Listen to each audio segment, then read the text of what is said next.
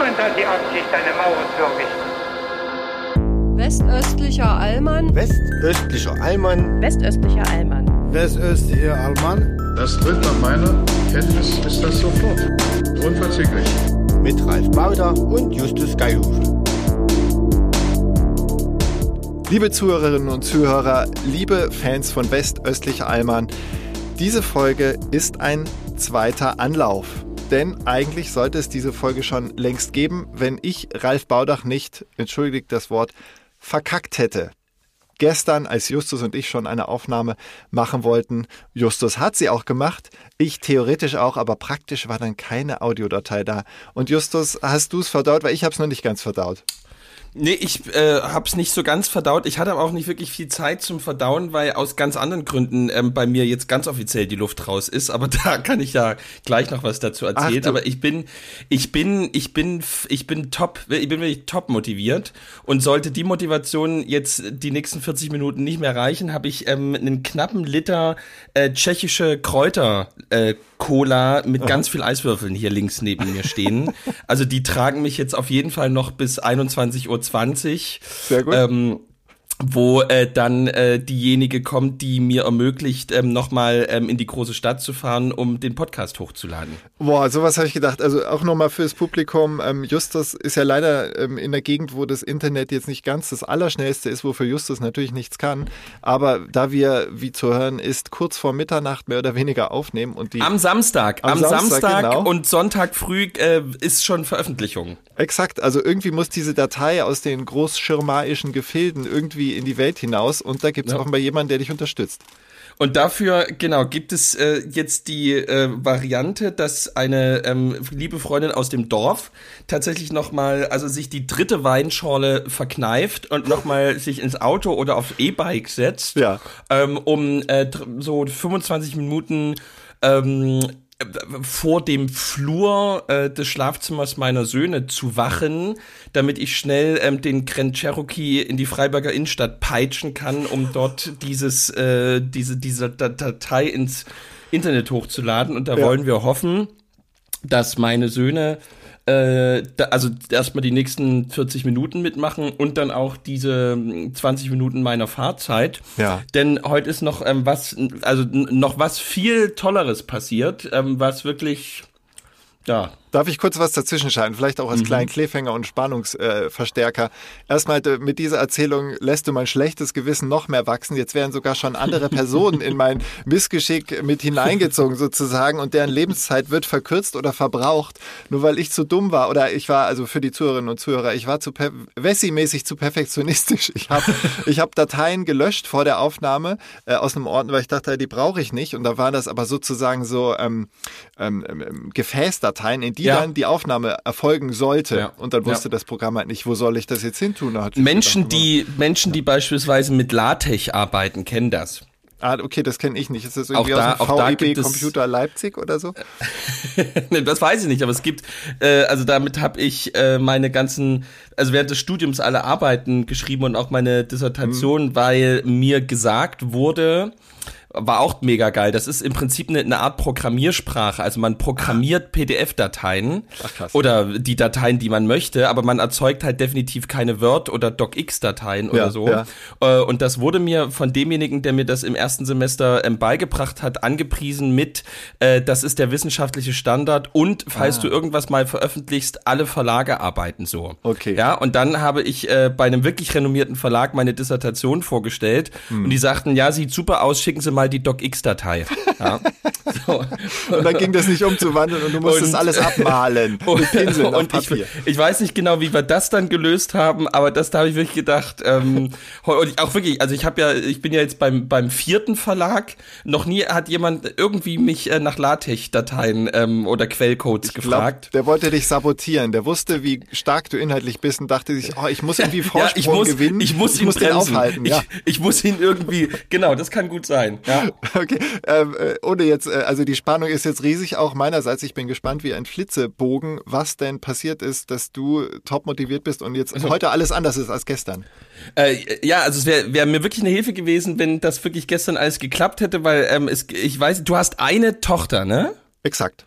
Genau, ich habe zwei Söhne und es gibt ja manchmal Unterschiede zwischen Söhnen und Töchtern oder Soll zwischen. Kindern.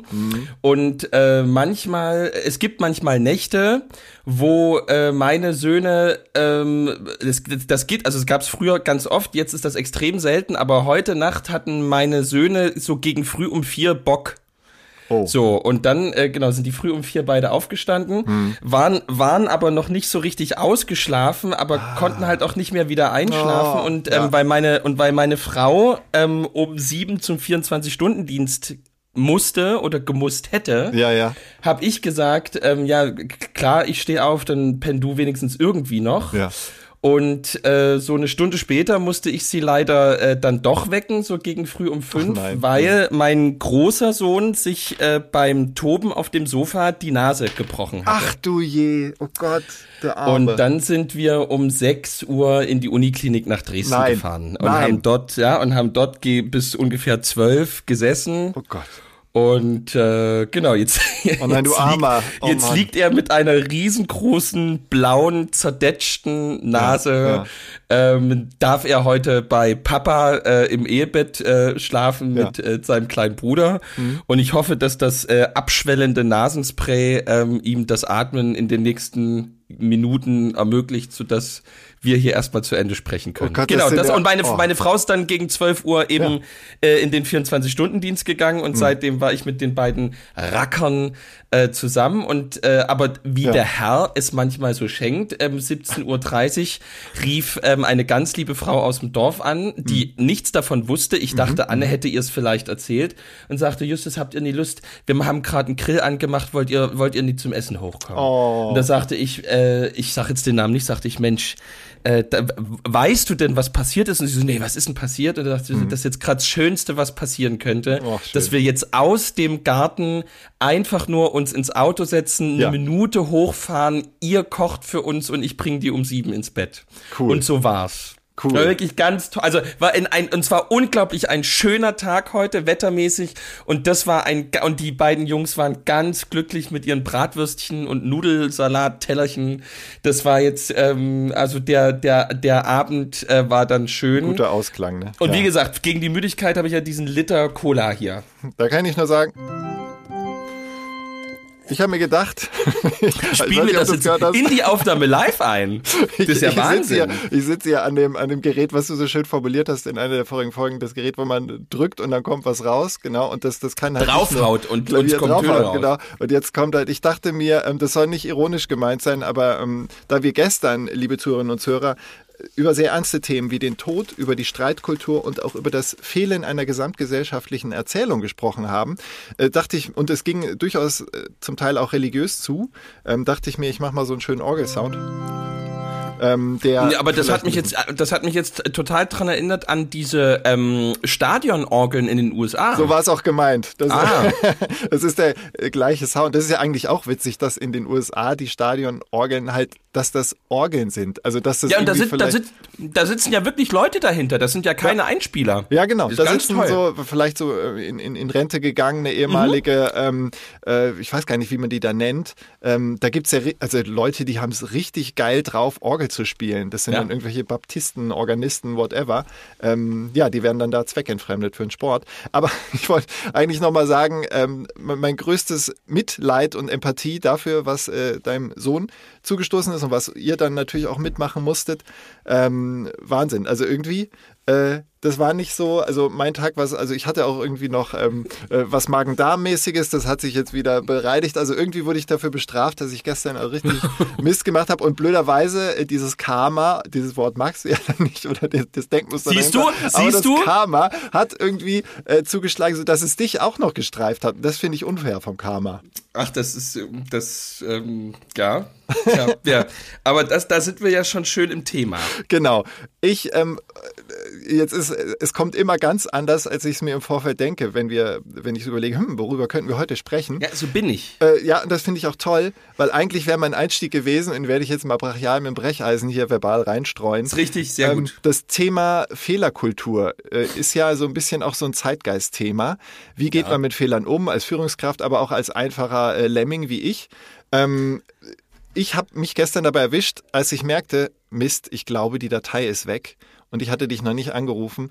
Da habe ich überlegt, ah, was soll ich machen? Ähm, wie, wie sage ich es ihm? Wie sage ich dem Kinde sozusagen? Und äh, äh, habe echt überlegt, ähm, wie mache ich es? Und da habe ich gemerkt, vielleicht ist es auch ein persönliches Problem sozusagen, dass ich, ähm, jetzt nicht Riesenprobleme, aber dass ich gewisse Manschetten habe, einfach sozusagen, boah, ich habe Riesenmist gebaut, ähm, volle Kanne. Äh, und habe mir gedacht, ja, es hilft ja nichts. Ich muss ja zielorientiert denken. Und ja. du hast ja Leadership studiert und ja. du bist in Ostdeutschland aufgewachsen und äh, generationell ja. dort verankert. Würdest du sagen, der Umgang mit Fehlern und das Zugeben von Fehlern ist im Osten anders als im Westen? Uh, das kann, uh, das. Also die, diese, es gibt ja auch eine gewisse Fetischisierung, ähm, das habe ich jetzt schön ausgesprochen, übrigens, ja. eine gewisse Fetischisierung. Top, wie Authentizität, das ist auch so eine gute Übung für die Zunge. Ja. ähm, dieser Fehlerkultur, die gibt's auf jeden Fall im Westen verbreiteter als im Osten. Also, dass man auch so ein bisschen das langsam auch wieder breit tritt, dass es ganz ja. wichtig ist, Fehler zu machen. Hm, ich könnte mir das schon vorstellen, denn ähm, dass, es, dass das vielleicht im, im Westen vielleicht ein bisschen präsenter ist, was einfach diese, diese, diese Termini anbelangt. Mhm. Im Osten, denke ich, hat das, hat das zwei Phasen gehabt. In der in der DDR ähm, gab war es ja relativ war es ja stellenweise in Anführungsstrichen sogar gefährlich auch mal auf einen Fehler hinzuweisen denn das ja, könnte ja. hätte ja relativ oft auch eine politische Dimension haben können ja, ja. also irgendwie zu sagen hier der Ablauf ähm, von der Produktionshalle ist Mist mhm. ähm, kann ja auch sozusagen in die Richtung von äh, Zersetzung äh, des sozialistischen Friedensplans ähm, irgendwie äh, hindeuten und deswegen haben sich glaube ich relativ viele damit auch zurückgehalten. Hm. Äh, ich habe ja schon mal erzählt von diesen Eingaben, die man schreiben durfte. Ja, ja. Also ich glaube, das war ähm, einfach in der, der, also in der DDR wirklich nicht so wirklich vorgesehen, hm. ähm, jetzt groß aus Fehlern zu lernen. Ähm, und in der Nachwendezeit war es, glaube ich, wiederum ganz anders. Ah. Ich glaube, also ich glaube, da haben ähm, unglaublich viele Menschen in Ostdeutschland einen sehr großen Erfahrungsschatz gesammelt, was das heißt, ich probiere das jetzt mal aus und ah Mist, das funktioniert nicht. Ja, ähm, aber ja. es, es hilft ja nichts. Mhm. Ähm, ich muss jetzt wieder ran. Ja. Also so die, die, die, die irgendwie halt ähm, in der Wende gesagt haben, ich mache ich mach jetzt den Werkzeugmacher noch fertig, dann mhm. brauchte niemand welche und dann haben sie irgendwie gesehen, ah, man kann aber, was weiß ich, an der TU Dresden ähm, mit vier Semestern so ein Aufbaustudium drauf machen und dann ähm, mhm. ist man das und das und dann haben sie riesen Glück gehabt, weil sie genau damit dann gebraucht wurden. Ja. Ähm, also ich glaube, dieses, dieses sich anpassen, ähm, wieder neu anfangen, äh, das Scheitern völlig normal dazugehört, weil jeder eigentlich dreimal hingeflogen ist in den 90ern, mhm. wie auch immer, und ganz viele leider auch dann erstmal ähm, liegen geblieben sind, weil es oder auf der Strecke geblieben sind. Mhm also vielleicht kann man den Unterschied so sehen, dass, ja. glaube ich, dass, das so als Management-Tool im Westen viel verbreiteter ist, mhm. aber der Osten da durchaus äh, äh, einen, einen reichhaltigen Schatz an Erfahrung gemacht hat. Ja. Du, äh, es ist fast bisschen unheimlich, dass du das erzählt hast. Wie wurde das wohl aufgenommen damals noch während der DDR-Zeit, wenn in einem Unternehmen Fehler angemerkt wurden oder, sag ich mal, Unzulänglichkeiten, Ineffizienzen ja. kritisch angemerkt wurden? das ist wirklich unheimlich. Mein Vater, ich muss es kurz erzählen. Mein Vater ja. hatte kürzlich ein, er ist 80 Jahre alt und hatte ein Volksschultreffen, wohlgemerkt. Also er hat sich getroffen mit seinen Schülern aus der, wie es damals hieß, Volksschule, also heute Grundschule und ein paar Jahre dazu. Aus diesem Alter hat er sich mit seinen Schulkameraden von damals getroffen. Damals heißt noch aus Zeiten, wo er in Chemnitz aufgewachsen ist. Ja. Und ich habe ihn mal so ein bisschen gefragt, da saßen also lauter 80-jährige Männer, denn das war eine reine Jungsklasse, obwohl es auch ja. gemischte Klassen gab. Und er hat dann so erzählt, also allein von jedem dieser äh, Kameraden, wie man sagt, Schulkameraden, ähm, könnte man einen eigenen Film drehen. Da war einer, der war ganz überzeugter Sozialist, hat aber dann auch, als er erwachsen war und einige Jahrzehnte dann schon arbeitete, ähm, stieß er auf den Begriff der Schrottquote. Ich weiß nicht, ob dir das schon was sagt, ob es da klingelt. Ähm, das war eine Quote, die jedes Unternehmen, was zumindest industrielle Fertigung äh, als, als Ziel hatte, jedes Unternehmen erfüllen musste. Die mussten eine gewisse Menge an ähm, Schrott abführen, der dann anderweitig Recycling hat man es damals wohl nicht genannt, aber dass man ein bisschen Material noch über hatte. Also natürlich fiel bei jedem Produktionsprozess ohnehin ein bisschen Ausschuss an und der zählte dann in die Schrottquote mit rein. Aber in seinem Unternehmen war es offenbar so, dass die zu gut waren. Die haben zu viel Funktionierendes produziert, sodass die Schrottquote nicht erfüllt zu werden drohte.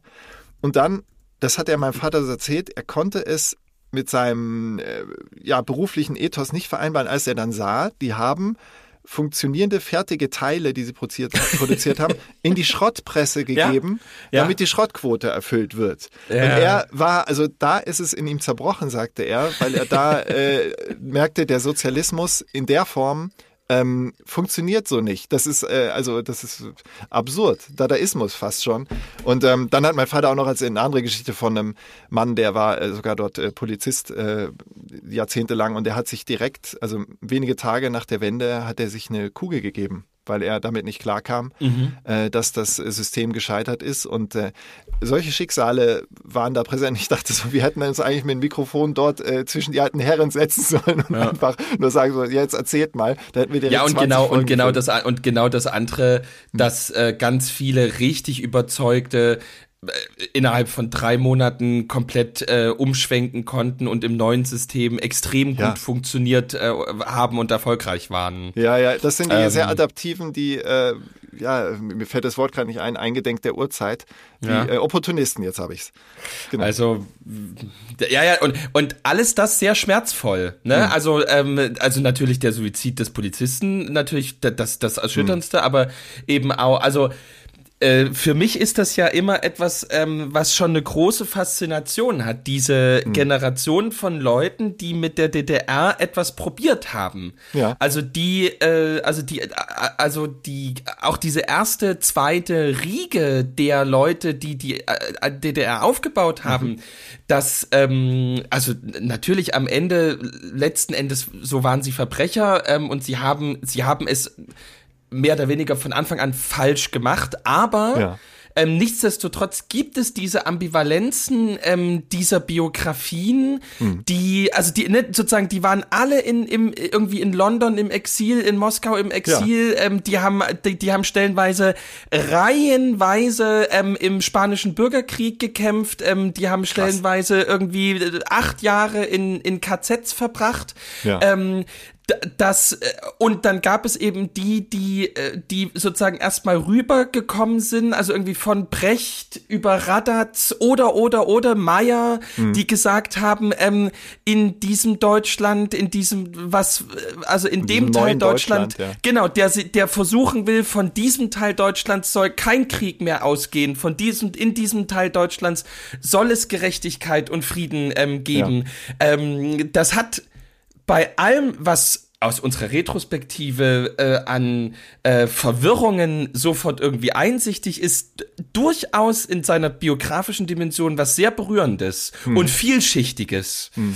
Ähm, ja. Das erinnert mich irgendwie an die an diesen extrem guten Film über den Literaten Thomas Brasch, ich weiß nicht, ob du den Film gesehen hast. Das, da spielt nee, den Film fand ich, da fand ich den, den Vorspann schon, also den Trailer schon so furchtbar. Oh. Und ich bin, und ich bin, ja, ich bin ein großer Brasch-Verehrer. Ja. Ähm, und er kommt ähm, mehrmals in meinem Buch vor, was ich jetzt gerade versuche fertig zu schreiben.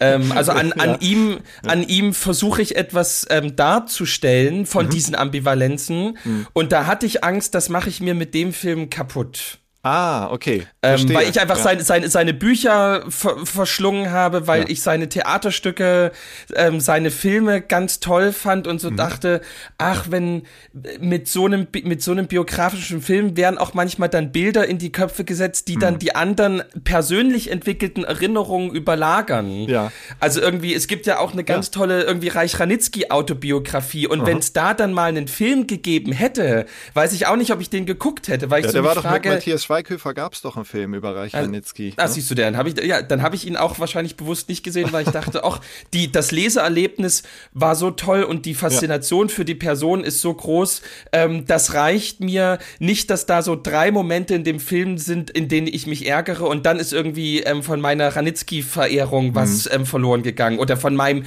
ganz persönlichen Bild, was ich da habe und was ich schön finde, mhm. was verloren gegangen.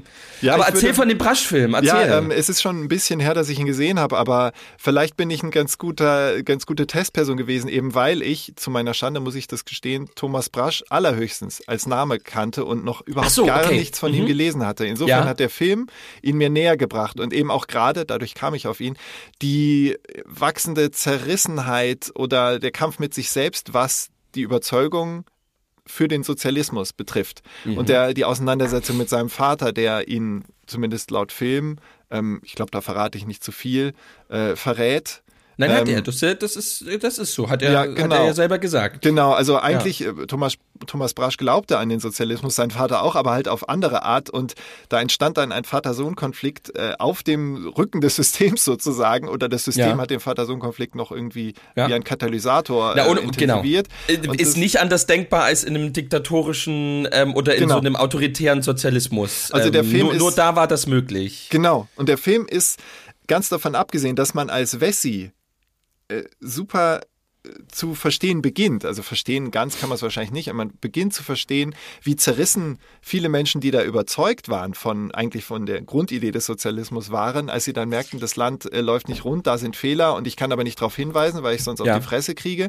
Ja. Und ganz davon abgesehen, äh, rein künstlerisch kreativ gesehen, was Thomas Brasch da an, äh, an Poesie und auch an Alltags Beobachtung und Alltagsliteratur im allerbesten Sinne zu Papier gebracht hat, das hat mich total ergriffen. Das war völlig zeitlos. Also Ja. in einer Sprache, die, ähm, ich glaube, wenn man das irgendwie in 300 Jahren liest, dann denkt man sich, ja, das ist allgemeingültig. Da sind irgendwie eine Sprache, die von jeglicher Schlacke befreit ist.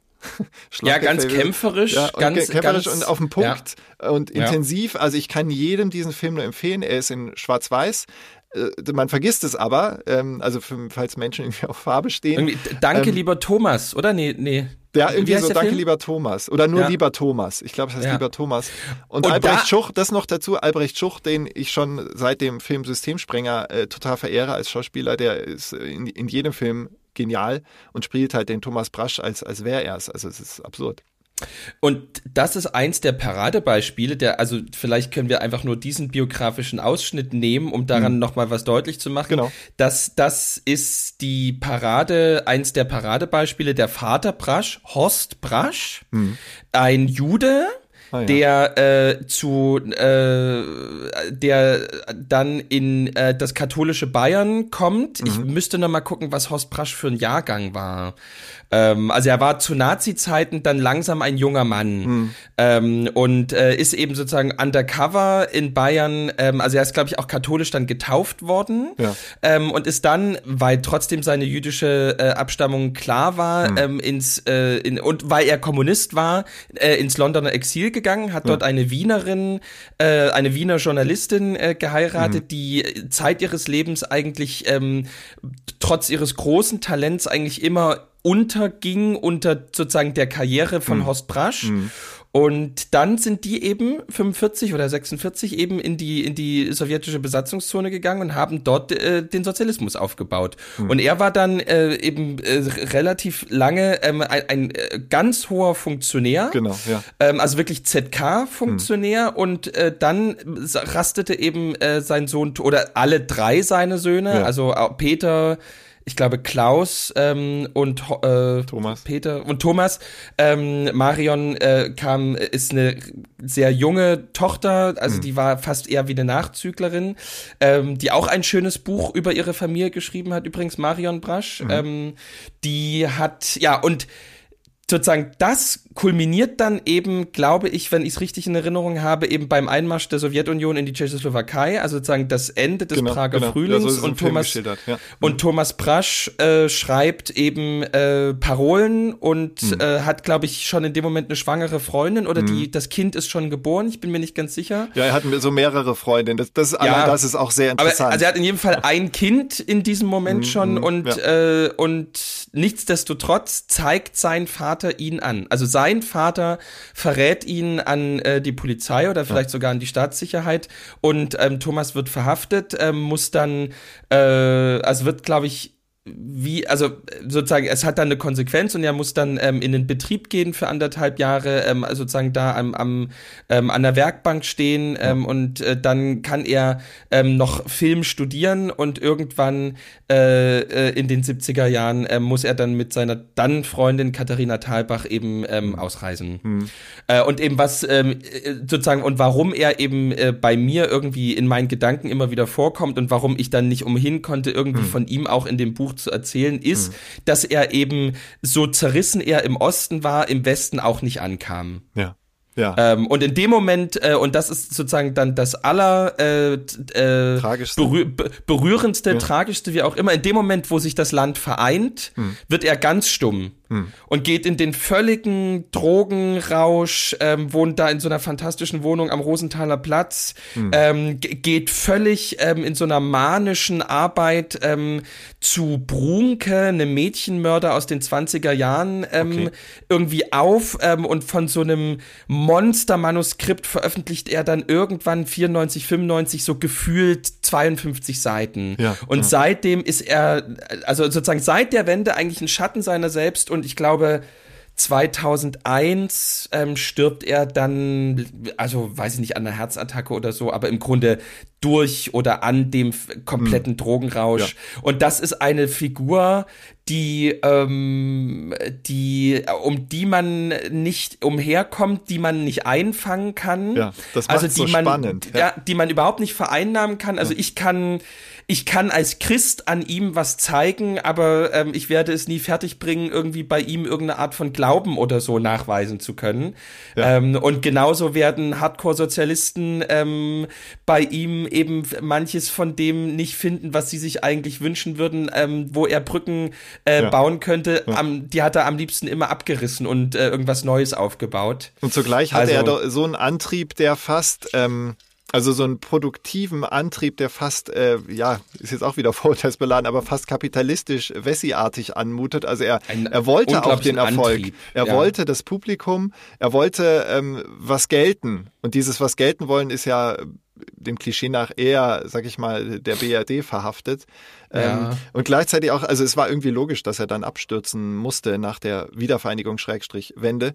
Ähm, Warum, irgendwie warum, konsequent. warum, was, warum ja, also, logisch? weil, ähm, also das eine System, an das er glaubte, war auf dem Papier oder auch de facto gescheitert. Ja. Und gleichzeitig musste er ja, falls er irgendwie gewisse Teilsympathien vielleicht sogar hatte mit dem westlichen System, da Ja. weiß ich nicht genau, musste er, autom er musste zwangsläufig enttäuscht werden, dass der Westen eben nicht auch kein Ideal ist, äh, auch Ja. kein, kein Raum für ihn, wo er sich A, kreativ perfekt ausleben kann und B, politisch vielleicht noch Möglichkeiten sieht, obwohl es der Westen ist, trotzdem noch ähm, Ja. sozialistische oder Ja, linke und- Gedanken unterzubringen. Genau, und vielleicht auch einfach dann der Schmerz, genauso wie bei meinen Eltern oder so, äh, die dann sagen, ach, ähm, also wir wollten den, also diese DDR nicht mehr, ähm, aber jetzt einfach innerhalb von vier Wochen dann die BRD zu bekommen, das war es eigentlich auch nicht. Und äh, Ja. vielleicht bei jemanden wie Brasch, wo dann wirklich dann, also Horst Brasch starb, glaube ich, auch 89.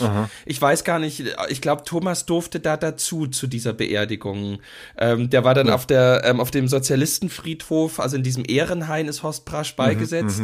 ähm, ich glaube, also ich glaube, da war dann auch die Garde da und so weiter und das ganze ZK. Ja. Und ich glaube, Thomas durfte dahin zu dieser Beerdigung. Und ich glaube auch, wenn eben, wenn, wenn sozusagen deine ganze Familie in diesem Projekt DDR Hm. irgendwie auch was versucht hat und dann hat sozusagen die einfach verloren Ja. und äh, der Ja. Kapitalismus hat gewonnen, ähm, dann schmerzt dich das, glaube ja. ich, bei- allem, was die DDR dir angetan hat. Und auch bei allem, was sein Vater ihm angetan hat. Ja, ja. Also, ähm, Ja. Ich finde es schön, äh, dass, also ich, was man bei dir total merkt, ist, dass du sowohl für die Figur und für das, den kreativen Geist Thomas Brasch ein totales Faible hast, aber auch natürlich für die ähm, Verbindungen von ihm mit dem äh, Regime und die Über Grundüberzeugung, die er hat, die dann mit dem Regime nicht zusammenpasste zum Teil und so weiter. Also das äh, äh, gib ihm ruhig Raum in deinem Buch. Ich glaube, dass an ihm lässt sich Ja, sehr ich bin viel mal, zeigen. Ne? ich bin mal gespannt, ob das, äh, ob man das lesen kann. Es gibt ja auch ähm, Nichten und irgendwie, also diese Familie gibt es ja noch. Ja. Ähm, ja. Die werden das Buch nicht lesen, aber ich frage mich, wenn, wenn, wenn die sowas lesen würden, wie, ja, wie, wie, wie geht man damit um, wenn man so einen Onkel hat, wenn man einen, ähm, wenn man jemanden hat, den man auch irgendwann aus der Hand geben muss, weil ja. er halt einfach ein, ein öffentlicher Literat und Künstler war und jeder kann mit diesem Werk erstmal umgehen. Ähm, aber das, ähm, ich, ich könnte mir schon vorstellen, wenn die irgendwie wüssten, ähm, irgend so ein Ostpfarrer ähm, nimmt den jetzt auf, ähm, dass da vielleicht erstmal unmittelbar das Gefühl kommt, oh Gott, oh Gott, oh Gott, oh Gott. Hm. Ähm, aber nein, eine ganz spannende Person und ähm, toll. Äh, ja, also vielleicht schaue ich den Film dann doch. Mal gucken. Du musst es, also wenn du dein Buch fertig ja. hast, unbedingt machen und da wirst du, glaube ich, feststellen, dass A, Trailer oft den Film überhaupt nicht adäquat wiedergeben können. Das ist ja, ja. fast ein Gesetz. Ähm, ja. Die erfüllen ja einen anderen Zweck als der Film per se. Ähm, ich glaube, der wird dich, der wird dich ergreifen. Also wir kennen uns ja noch nicht so gut, aber ich glaube, ich kenne dich, kann dich ein Stück weit äh, quasi hellseherisch einschätzen, dass du ganz ja. überrascht sein wirst, wie poetisch dieser Film ist und wie sehr er der Person gerecht wird, glaube ich. Ja. Ja, cool. Ähm, und wo wir gerade beim, ähm, denn äh, vielleicht seid das jetzt schon zur Rubrik Feedback. Achtung, Fanfare.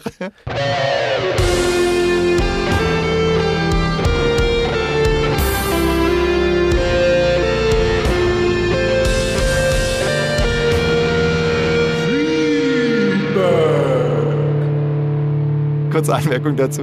Äh, Justus und ich hatten gestern bei der Aufnahme irgendwie vorab gesagt, komm, wir machen mal eine rubrikenlose Sendung, aber jetzt, heute ist echt nee, wir, also ganz anders als gestern. Ja. Und ähm, ich finde, weil das zu dem, was wir gerade besprachen, gut passt, also was die Wende-Wiedervereinigung im Mindset der Menschen getan hat.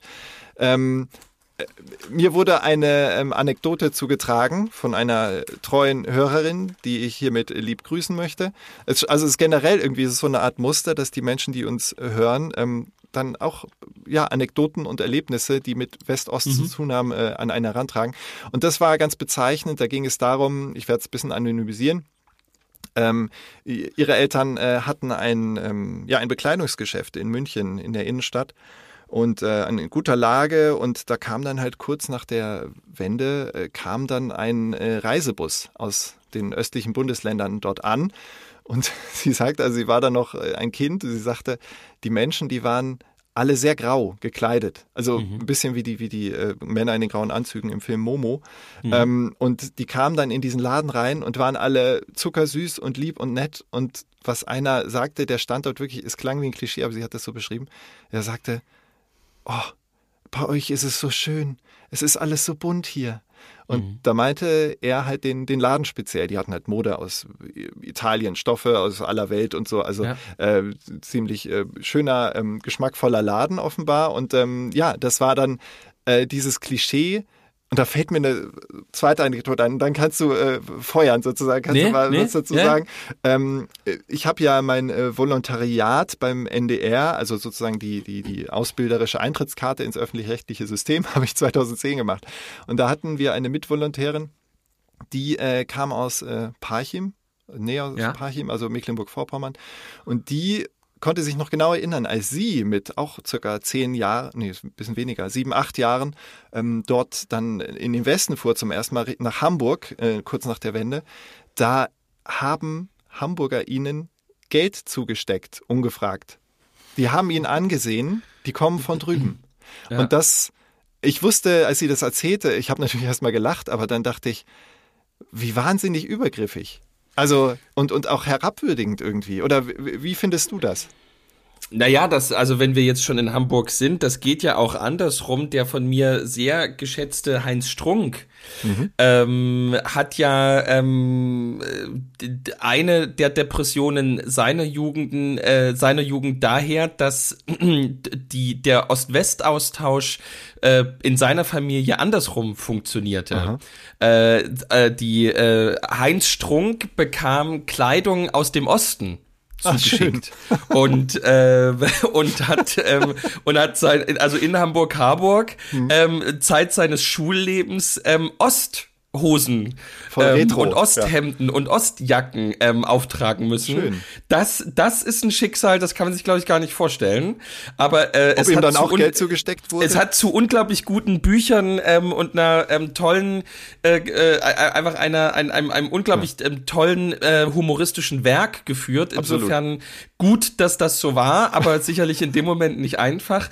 Ich kann, also ich kann das auch von mir nur sagen, dass Hm. die Prä also dass wirklich so die Bilder, die ich bei mir in, von meiner Kindheit vor Augen habe, ganz oft mit Grau zu tun haben. Also hier war ja also sozusagen jedes Haus sah ja gleich aus, weil jedes Haus diesen graubraunen Putz hatte. Ja, ja. Ähm, und der blätterte auch so auf den ersten anderthalb Metern ab und eine, ähm, ich glaube, eine Kindheitserinnerung von vielen ostdeutschen Kindern, ob zu DDR-Zeiten oder Nachwendezeiten, Hm. vielleicht mehr Nachwendezeiten, weil man sich das da mehr dann getraut hat, war, dass ähm, das war eine große Lust ähm, oder eine, eine deprimierende Nebenbeschäftigung oder wie man auch immer Hm. man das nennen will, äh, ähm, stundenlang ähm, diesen Putz mit den Fingern abzubrechen.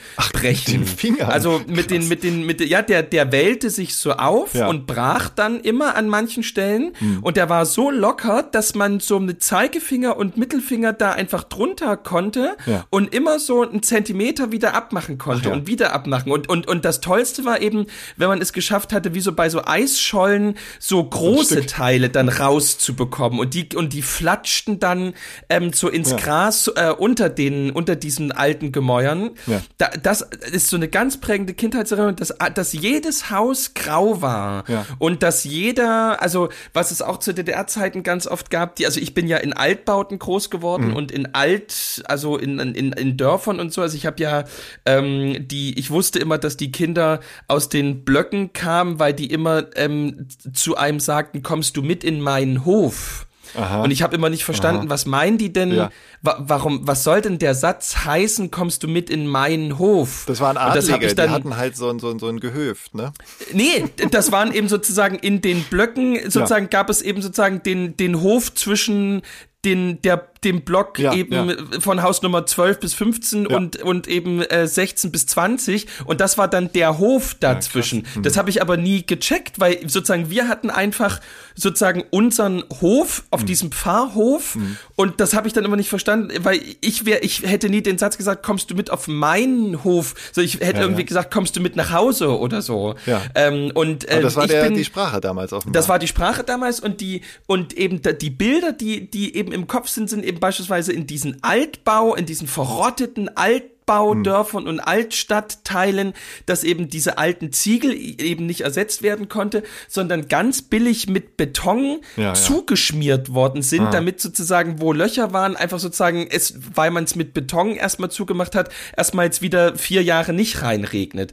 Und d- das hat ganz, also dieses Graue, dieses Dunklere, dieses nicht farbenfrohe, Ja, ja. Ähm, das ist so eine Erinnerung und das eben kontrastiert eben dann, äh, je länger die 90er gingen, mit ähm, immer mehr wilden äh, Frisuren, Färbungen ähm, Und auch sehr das bunte Hausfassaden. Und, und Also das die- und das ja. und das ist ja etwas, was den Osten dann ja bis heute sehr ausgezeichnet hat, das über die Stränge schlagen, Ja, äh, was ja. die Farben anbelangt. Aha. Also meine Frau hat mal ähm, fast ähm, den kompletten Kaffee mal über, ähm, über den äh, Sonntag über den Sonntagmorgenstisch äh, ge, gesprüht, äh, gespuckt, weil ähm, das äh, sächsische Arzt Ärzteblatt äh, erschienen war ähm, und normalerweise ähm, wandern alle diese Dinge sofort in den Mülleimer, aber da lag es irgendwie ähm, auf dem Buffet und meine Frau nahm es in die Hand und ähm, auf dem Titelblatt des, des sächsischen Ärzteblattes ähm, war also klischeemäßig, also so eine durchtätowierte, Oh. ähm, äh, ge gepierste Krankenschwester mit pinken Haaren. Ah, okay. Ähm, und sie hat aber das- keine Gurke in der Hand, die wie eine Banane geschält Nein, aber es war so Klischee. Also es Ja, war wirklich, ja. es war genau das, was jeder sozusagen Böswillige im Kopf hat, wenn der irgendwie an einen Ossi denkt. Ja, ähm, dass man wirklich dachte, wie kommen die da drauf, dieses Bild auf die Front, äh, auf die, auf die Front diese, diese Ausgabe Aber zu ist machen. das nicht herrlich? Das hat doch was von einer sehr sympathischen Naivität und eben Ja, nicht das ja, Mitdenken, dass das, äh, also die denken ja nicht, dass das irgendwie ein Wessi lesen wird. Die denken, wir sind ja absolut. unter uns, sächsisches Ärzteblatt, wir wissen, das ist die Marion, die sieht so aus und so davon genau. gibt's Tausende hier und das ist in Ordnung. Und äh, das, genau, in jedem Fall, das, ich fand es im letzten, auch, äh, genau, wir fanden es auch super sympathisch und schön, mhm. aber das ist eben die zweite Erfahrung heute, ja. dass man eben wirklich, also das kann ich nur empfehlen, ähm, fahren Sie nicht mit dem ICE, ich meine, da ist die Erfahrung eine ähnliche, aber Sie haben nicht so viele halt, Halte, ähm, sondern wenn Sie in den Osten von Süden beispielsweise kommen, mhm. nehmen Sie einen Regionalzug, beispielsweise fahren Sie nach Nürnberg und dann fahren Sie, ähm, früher hieß das Franken-Sachsen-Express über Hof mhm. nach äh, in Richtung Dresden und eben mit jeder Gießkanne und Milchkanne, an der man hält, äh, in Richtung Osten wird äh, die Bevölkerung im Zug äh, immer buntere Haare haben. Also es kann man bis heute wirklich erkennen, dass man irgendwann in diesem Zug sitzt und sagen kann, naja, jetzt müssen wir im Osten sein. Also ähm, jetzt, das jetzt, ähm, also ich muss die Fanfare Vorurteil der Woche jetzt auch mal abfahren. Hier kommt sie.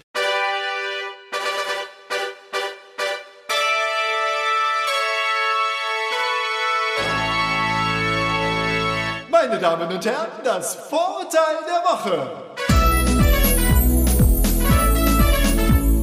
Weil das ist ja, jeder Wessi, der jetzt zuhört, wird sagen, oh, das, da setzt sich jetzt aber Justus ein bisschen in die Nesseln, Nein, dafür das bin ich, dafür bin ich dafür bin ich ja da, dass dass also ich, ich liebe ja die Menschen hier abgöttisch. Ja. Ich lebe, ich, ich bin einer von ihnen, lebe hier, ähm, mhm. will hier nicht weg, finde es hier absolut klasse, mhm. aber ähm, ich kann ja, ich bitte um Entschuldigung, wenn ich es so wahrnehme. Ja, also es, es ist ja es sind einfach man Fakten kann ja, offenbar. Ja. Statistisch erwiesen.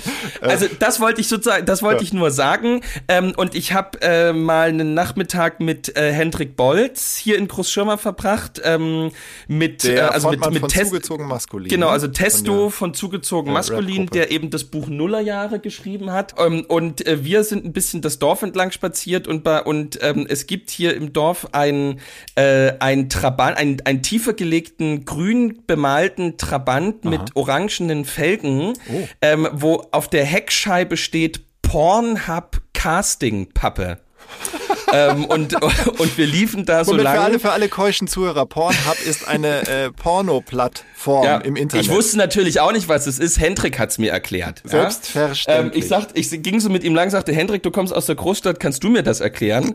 Und dann hat er, dann hat er mich natürlich äh, da unterrichtet. Ich war natürlich völlig geschockt. Ja. Und ähm, in dem Moment, in meinem Schock, habe ich ihn natürlich gefragt, wie erklärst du dir das? Ähm, dass das im Osten schon so ein bisschen, also ich würde sagen, so, so, so ein, so ein Golf steht jetzt, jetzt nicht so oft in Recklinghausen oder in Tübingen rum ähm, und oder ein Opel und ähm, da sagte er so, na ja, wenn wenn man eben 40 Jahre lang alles nicht durfte und alles war reglementiert mhm. und ähm, wenn die Haare zu lang wurden, bekam man eine Lehrstelle nicht. Ähm, mhm. Vielleicht muss man dann erstmal 25 Jahre lang komplett über die Stränge schlagen. Ja. Vielleicht muss man ähm, über die Grenzen permanent gehen weil das einfach. Ähm, ja. also wenn man das so lange nicht konnte, vielleicht muss man das dann einfach machen. Ja, Und die, die, Erklärung fand ich nicht schlecht. Da sind wir wieder bei diesem äh, Kinderbild sozusagen, was wir schon vor drei Folgen oder so hatten, dass dann die Kindheit erst richtig beginnen konnte und äh, ja, das, das passt zeitlich gut rein, so dann mit, mit na, zehn Jahre nach der Wende, dass dann, dass es dann wirklich der Höhepunkt an Pubertät und an Buntheit war. Das, ja, du genau. sagst es ja auch, die Häuserfassaden, als ich da 2003 nach äh, Ilmenau kam, in Thüringen zum Studieren, da dachte ich natürlich, ah, wieder Vorurteil, Klischee, boah, hier ist ja echt vieles schön renoviert, äh, das haben wir ja nicht mal im Westen.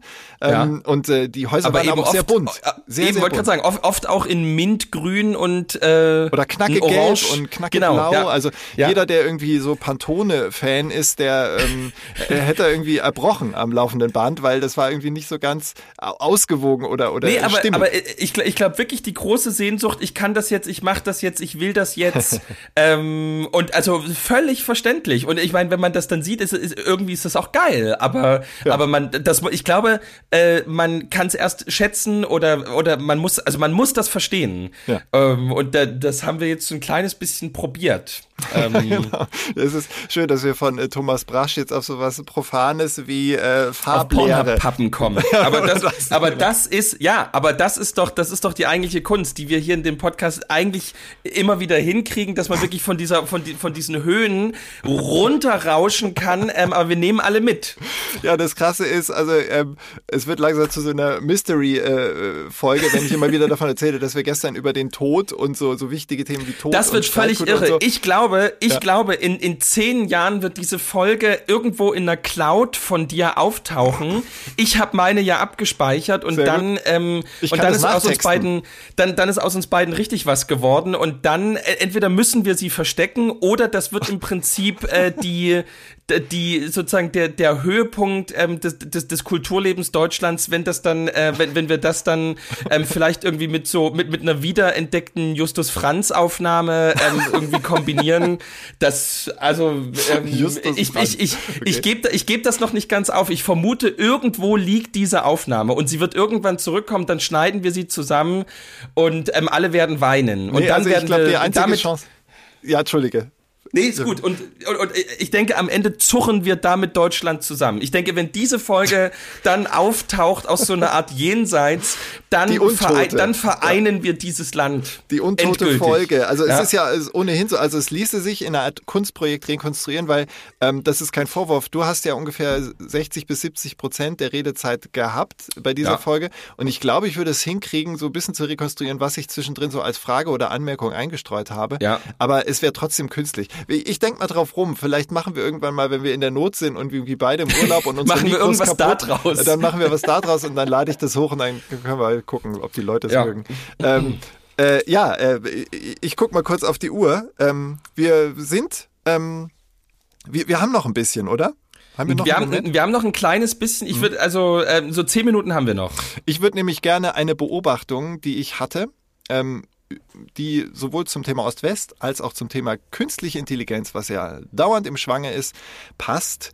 Nämlich, du hast mir letztens mal eine Nachricht geschrieben, wir schreiben uns ja, wenn überhaupt nur, da geht es um organisatorische Dinge, aber du wolltest das Wort, äh, oder du hast es, glaube ich, geschrieben, Divessis, wolltest du schreiben. Und da hat dein Worterkennungsprogramm aus Divessis Devices gemacht. Ja. Also das ist das englische Wort für ja, äh, ich weiß gar nicht, äh, äh, technische Artikel, Geräte. sozusagen, Geräte, ja. Ja, ja, ähm. Und äh, erstmal das, Teil 1 und Teil 2 ist bei mir. Ich habe mir so eine Notiz gemacht für eine unserer nächsten Rubriken, whatever, und wollte Ossis schreiben. Habe ich auch geschrieben. Und das Programm machte aus Ossis Ösis. Und da Oh, dachte ich auch, stimmt, ja. Was, welche Botschaften stecken da drin, dass aus den Wessis den, den, den Kapitalismus Devices. verseuchten Personen Devices wird Ja. und aus den Ossis wird Ösis. Und dann muss ich direkt an Österreich-Ungarn denken, das gehörte ja auch. Also irgendwie ähm, scheint da die KI etwas zu ahnen, was wir noch gar nicht begriffen haben. Ja, das kann, das kann äh, total sein. In jedem Fall scheint es äh, so zu sein, dass zumindest die sind ja, ich glaube, die, die, die registrieren ja auch, inwieweit, also wie oft verschiedene Wörter benutzt Ja, werden ja. und äh, und äh, ich, also ich diktiere ja. Ah, okay. Mhm. Ähm, oder sozusagen, da- das hatte ich dann diktiert ähm, und da hat er sozusagen nicht Wessis gehört, sondern Devices gehört. Und das scheint, ähm, äh, wenn Menschen miteinander sprechen, äh, ein, ein gängigeres Wort äh, zu sein als die Einteilung von Menschen in Wessis und Ossis, was ja ein, ein, ein toller Fortschritt für dieses Land ist. Das ist, es ist äh, fast eigentlich alles schon zusammen. Und wo du gerade sagst, dass du deine Nachrichten diktierst, ich muss ja gestehen, was heißt gestehen? Äh, Es gehört zu meiner journalistischen Pflicht zu verfolgen, was mein Podcast-Host-Partner sonst noch so macht. Weil, Ja. ähm, falls du jetzt irgendwie dem Klischee entsprechend plötzlich Richtung AfD abdriften solltest und Ja. äh, äh, verfassungsuntreu werden solltest, dann müsste ich Ja. überlegen, ob ich Das es klingt so negativ, wie du es Nee, jetzt ja, formulierst. Worauf ich hinaus will. Ich habe äh, einen Videoausschnitt gesehen, wo du dich selbst dabei gefilmt hast, in deinem äh, wirklich fulminanten Wessi-Schlitten sitzend am Steuer, hast das Fenster runtergekurbelt und fährst langsam, Schritttempo und äh, offenbar hält neben dir jemand. Du sprichst mit jemandem, offenbar auf einem äh, McDonalds-Parkplatz. Ja, Es gibt ja. auch viele andere tolle Burgerläden, die irgendwie äh, auch dem Kapitalismus entspringen und die Menschheit verseuchen, aber ich nenne jetzt mal nur mal Ja, nur McDonald's. eben nicht hier, nur eben nicht hier in dieser Gegend. Hier gibt's nur McDonalds. Ja, und dann das fand- auch gefühlt eine Stunde weit weg. Also, oh, okay, ja, oh. ja. Deswegen hast du vielleicht durch die Stunde Entfernung ein bisschen ähm, dich gehen lassen und hast wirklich ein feines, melodiereiches ähm, Sächsisch gesprochen, was ich so ja. von dir noch gar nicht gehört habe. Und da dachte ich, hast du dem Mann, mit dem du sprachst, den du ja nicht kanntest, irgendwie angesehen? Der ist. Nee, den kannte ich ja, den kannte ich ja. Deswegen Ach. war ich, ähm, deswegen war ich, also genau, wenn ich hier aus dem Fenster ähm, spreche, dann sozusagen rede ich immer sofort sächsisch, damit ähm, die Leute nicht denken, ähm, also weil dann sind sie ja, ja. dann sind sie ja gleich freundlich.